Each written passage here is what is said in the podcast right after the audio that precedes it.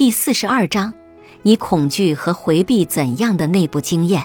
正如之前介绍的一样，对于大部分人，焦虑问题是由特定情境引发的，比如开车、公共演讲、身处高处或遇到一个令你害怕的动物。但人们也经常会为他们自己的内部经验感到焦虑，包括他们体验到的身体感觉以及脑海中出现的想法、想象、冲动和记忆。本集播放完毕，感谢您的收听。喜欢别忘了订阅专辑、关注主播，主页有更多精彩内容。